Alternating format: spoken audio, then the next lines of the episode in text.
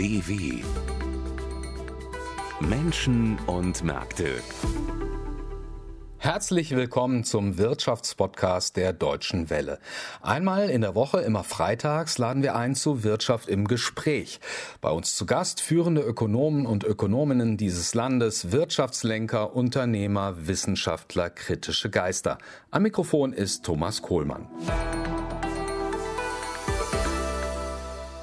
Chinas E-Autos sind auf Europas Automärkten auf dem Vormarsch und dabei überraschen sie nicht nur mit ihrem Design und ihrer Technik, sondern sie trumpfen auch mit ihren Softwarelösungen und ihrer Ausstattung auf.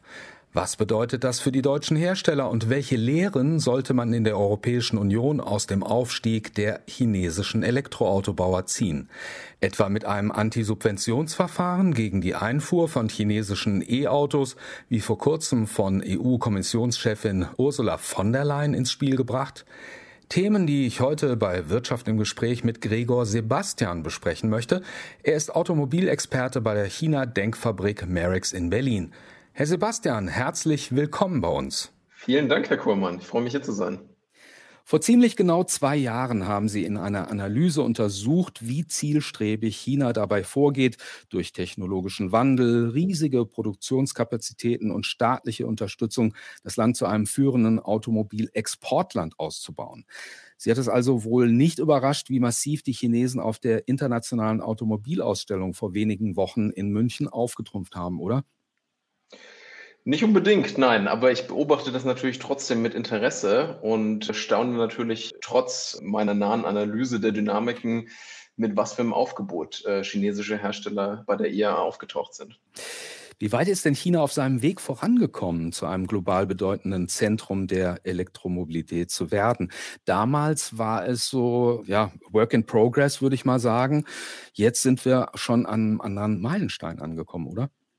Das würde ich auch so unterschreiben. Also China hat sich jetzt wirklich in den letzten zwei, drei Jahren sehr, sehr weit entwickelt, was die Autoexporte generell angehen und natürlich was die E-Auto-Exporte angehen. Und das hat unterschiedliche Gründe. Nicht zuletzt natürlich, dass das eine langjährige staatliche Ambition war, dass man also chinesische Hersteller dabei unterstützt, äh, internationale Märkte zu erkunden, sei es durch Investitionen im Ausland oder durch Exporte, aber auch, dass man ausländische Hersteller dazu einlädt, die kosteneffiziente und oft höchst moderne und staatlich unterstützte Produktion in China für Exporte zu nutzen. Und das sehen wir jetzt auch. Äh, einer der Hauptexporteure von China ist der amerikanische Hersteller Tesla.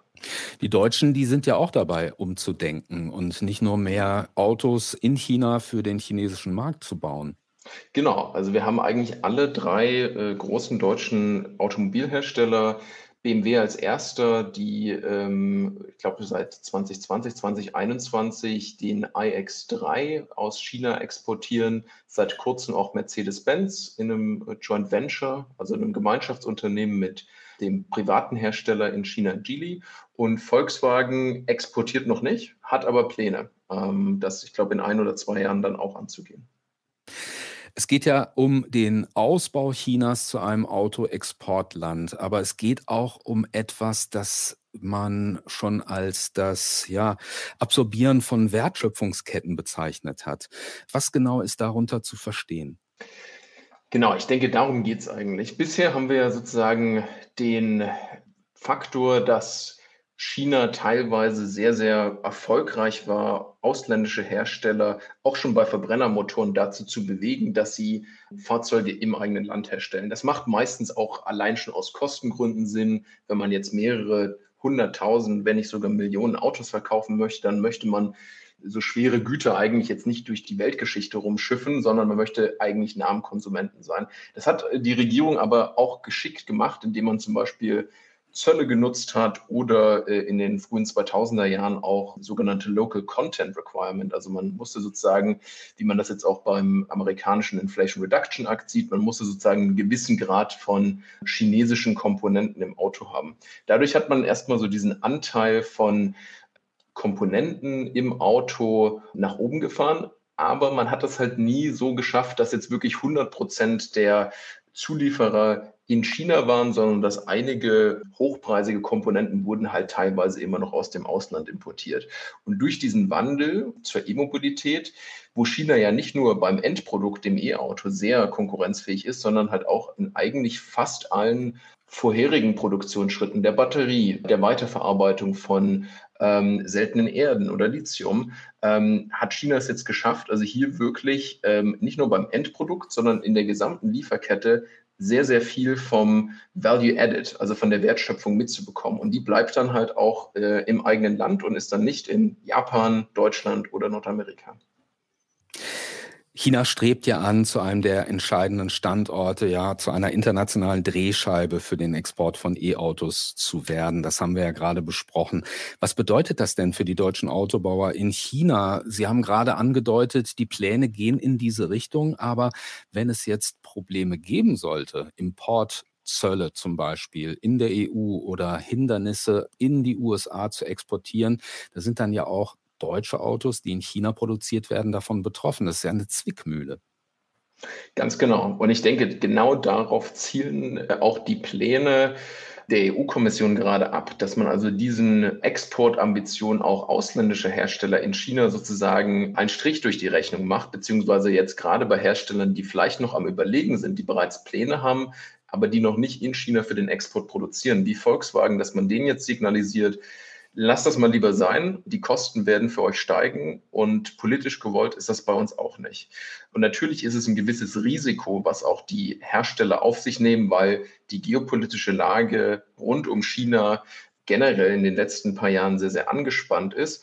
Zeitgleich äh, beweisen ja die gewissen Exportpläne auch, dass es äh, aus einer privaten marktwirtschaftlichen Perspektive da durchaus Anreize gibt. Äh, nicht zuletzt hat man die nahe Beziehung mit Batteriezulieferern, die in Europa zurzeit fehlt. Man hat die weiteren geringeren Produktionskosten und man hat natürlich auch die, die staatliche Unterstützung, gerade durch die Provinzregierungen, die äh, sehr interessiert sind, dass deutsche Autobauer nicht nur für den lokalen Markt, sondern auch für Exportmärkte produzieren und dadurch natürlich mehr Jobs und mehr Steuern im eigenen Territorium haben.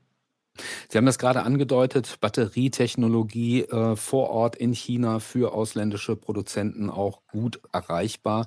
Und ähm, es gibt dann darüber hinaus ja auch andere Vorteile. Es gibt ja auch technologische Forschung, es gibt weiterentwickelte Bereiche, autonomes Fahren zum Beispiel. Das kann man wahrscheinlich in China, in den Weiten des Reichs der Mitte, viel besser erproben als jetzt im dicht besiedelten Europa. Welche Vorteile haben denn ausländische Hersteller, wenn sie sich stark bei der E-Mobilität in China engagieren? Ja, also ich sage mal, das wichtigste Kriterium ist wirklich, man ist am Puls der Zeit, weil sowohl Europa als auch Nordamerika sind zurzeit nicht wirklich die Leitmärkte, was neue Autotechnologien angeht. Das heißt, einfach durch diese Präsenz auf dem chinesischen Markt hat man ja natürlich A, erstmal den Konkurrenzdruck, der dann aber auch eine Chance bietet, dass man nicht weiter zurückfällt. Und Automobilkonzerne wie Stellantis zum Beispiel, die sich jetzt aus dem Markt zurückziehen, aus, aus mehreren Faktoren, denen könnte das dann natürlich später auf die Füße fallen, dass man dann sozusagen hier nicht mehr genau weiß, was macht denn die Konkurrenz. Wir sehen das gerade bei den chinesischen äh, Eigenmarken, sowas wie NIO oder Li Auto, die zurzeit die Hauptkonsumenten für die wirklich Avantgarde-Technologie deutscher und anderer ausländischer Zulieferer werden. Zunehmend sind das nicht mehr Mercedes-Benz oder BMW, die hier wirklich die hochpreisigsten und technologisch fortgeschrittensten Produkte einkaufen, sondern das sind chinesische hm, Eigenmarken, die dadurch versuchen, sich als Luxusmarken zu etablieren, sozusagen diesen Mantel, wir produzieren alles nur super günstig, hinter sich zu lassen und natürlich auch dadurch den, den Marktanteil in diesem Premium-Segment, was natürlich eine weitaus höhere Profitmarge hat, deutschen Herstellern streitig zu machen. Das sind auf jeden Fall riesige Vorteile. Sie hatten dann noch autonomes Fahren und Software angesprochen. Ich meine, auch hier sieht man, dass ausländische Hersteller, allen voran zurzeit Volkswagen, wirklich die Kooperation mit chinesischen Partnern suchen. Volkswagen hat vor kurzem mehrere Großinvestitionen und Partnerschaften mit chinesischen Unternehmen eingegangen. Xpeng, was ein chinesisches E-Auto-Unternehmen ist, von dem Volkswagen sich erhofft, von dessen Autosoftware zu profitieren und gleichzeitig auch Horizon Robotics, ein Entwickler von Chips für das autonome Fahren. Solche Entwicklungen sind in China sicherlich nicht unbedingt technologisch am fortschrittlichsten. Da gibt es durchaus noch Entwicklungen in Amerika, zum Beispiel durch Google, die da durchaus sehr, sehr weit entwickelt sind oder auch Nvidia. Aber China ist sicherlich das Land, wo diese Technologien dann zum ersten Mal wirklich auf der Straße landen und in Masse skaliert werden. Und ich denke, das wollen sich viele Autobauer einfach nicht entgehen lassen. Könnten Sie sich vorstellen, dass vielleicht deutsche Zulieferer wie Bosch, große Zulieferer, Continental, dass die viel stärker profitieren von diesem Megatrend E-Mobilität in China als zum Beispiel jetzt die eigentlichen Produzenten, BMW, VW, wie haben Sie alle genannt? Genau, also ich ich glaube, bei den Zulieferern muss man natürlich nochmal differenzieren. Es gibt einige, die wirklich große Verlierer sind, die jetzt einfach ihre ihr Haupt-Know-how in den Verbrennertechnologien hatten, die jetzt einfach komplett an Relevanz verloren haben. Allerdings gibt es äh, gerade jetzt die großen Hersteller, die sich da auch vielleicht seit einigen Jahren bereits etwas diverser aufgestellt haben, Bosch, Conti, ZF, die profitieren zurzeit von diesem Wandel. Weil was wir sehen, ist nicht unbedingt ein wachsender Automarkt weltweit, sondern wir haben einen wandelnden Automarkt. Das heißt, für, für die Endproduzenten, für die OEMs, also BMW, Volkswagen, heißt es im Umkehrschluss, wir verkaufen ja nicht unbedingt mehr Fahrzeuge, sondern wir verkaufen mehr E-Fahrzeuge, dafür aber auch weniger Verbrenner. Bei den Komponenten allerdings ist es eine etwas andere Geschichte. A, hängen hier chinesische Zulieferer meistens noch etwas hinten dran. Und zeitgleich ist auch einfach der Wert äh, vieler Komponenten ist bei E-Autos gestiegen. Das heißt, man kann hier durchaus bei bestimmten Powerchips, die man vorher in einem Verbrenner gar nicht gebraucht hat, hat man jetzt hier durchaus als Zulieferer einen neuen Markt. Allerdings würde ich jetzt auch hier sagen, sollte man sich als deutscher Automobilzulieferer nicht komplett zurücklehnen. Letztlich ist die Ambition vieler chinesischer Hersteller und auch der Regierung, dass China hier auch viel in-house machen kann. Wir sehen das zum Beispiel bei BYD. Die sind meistens eher in dem Massen-, im Volumensegment, ähnlich wie äh, Volkswagen unterwegs, wollen zum Beispiel mit der ID-Serie in Europa konkurrieren. Und hier wird wirklich schon sehr, sehr viel von der Technik in-house hergestellt. Bei einigen Modellen sind da 80 bis 90 Prozent chinesische Zulieferer, beziehungsweise BYD stellt es sogar in-house her. Das sind wirklich sehr, sehr hohe Quoten, die im Premium-Segment aber so noch nicht gegeben sind. Wie sollte denn die EU handelspolitisch reagieren? Also könnten Sie sich vorstellen, dass es auch in Europa so eine Art Mindestanteil von in europäischen Ländern produzierten Komponenten geben sollte? Die Amerikaner machen sowas, Sie haben es vorhin angesprochen. Das bindet natürlich auch Know-how und das bringt natürlich auch Arbeitsplätze und Produktionsstandorte nach Europa, selbst wenn es chinesische Komponentenhersteller sind. Wäre das ein gangbarer Weg? Ich meine, man sollte zumindest darüber nachdenken. Äh, ich denke, das ist natürlich auch mit, mit hohen Risiken behaftet, insbesondere wenn man das wie in den USA zurzeit auch noch mit einer sehr, sehr restriktiven Investitionspolitik kombiniert. Wir sehen ja jetzt zum Beispiel gerade, dass der weltweit größte und marktführende Batteriehersteller CATL enorme Probleme bekommt, seine Batterien in den USA sozusagen zertifiziert bzw. für Subventionen freigeschaltet bekommt. Das heißt, man kann durchaus darüber nachdenken, dass man bestimmte Konditionen wie die Kaufprämien für E-Autos an Local Content Regulationen knüpft. Aber man sollte dabei gleichzeitig dann eine gewisse Offenheit für chinesische Investitionen bewahren. Und ich glaube, die EU tut sich ja bisher auch aus gutem Grund. Wir sind zumindest in Deutschland natürlich eine Exportnation, die auf Freihandel angewiesen ist. Wir tun uns bisher sehr, sehr schwer damit, diese Restriktionen nach oben zu fahren und insbesondere im Sinne der USA einzelne Länder, wie jetzt zum Beispiel China oder Russland, dann auch noch herauszupicken und sagen, ihr seid äh, sozusagen nicht vertrauenswürdig und für euch gelten andere Regeln. Deswegen ist das Modell der USA in der EU bisher noch nicht gangbar. Kann natürlich aber sein, dass sich der Trend dahin durchaus entwickelt. Wie kann denn vermieden werden, dass zum Beispiel die chinesischen Produzenten von E-Autos stark von ja, europäischen Subventionen oder Zuschüssen beim Kauf von E-Autos profitieren. Es gibt verschiedene Länder, Frankreich, ähm, da ist es bekannt, dass darüber nachgedacht wird, wie man da einen Riegel vorschieben kann oder jedenfalls das deckeln kann. Was sollte man da tun? Also ansonsten wird ja praktisch auch mit Steuergeld sozusagen der Marktanteil der Chinesen hier auf dem E-Automarkt noch unterstützt. Ich meine, an sich sollte man sicherlich nicht mit dem Startpunkt kommen, dass chinesische E-Autos generell negativ für europäische Konsumenten und den europäischen Markt sind. Ich denke, es ist schon sehr, sehr wichtig, dass wir diese Konkurrenz zu einem gewissen Punkt haben. Unsere eigenen Hersteller haben ja die E-Mobilität lange Zeit eher belächelt und ich denke, da ist ein gewisser Grad an Konkurrenz durchaus auch gewünscht.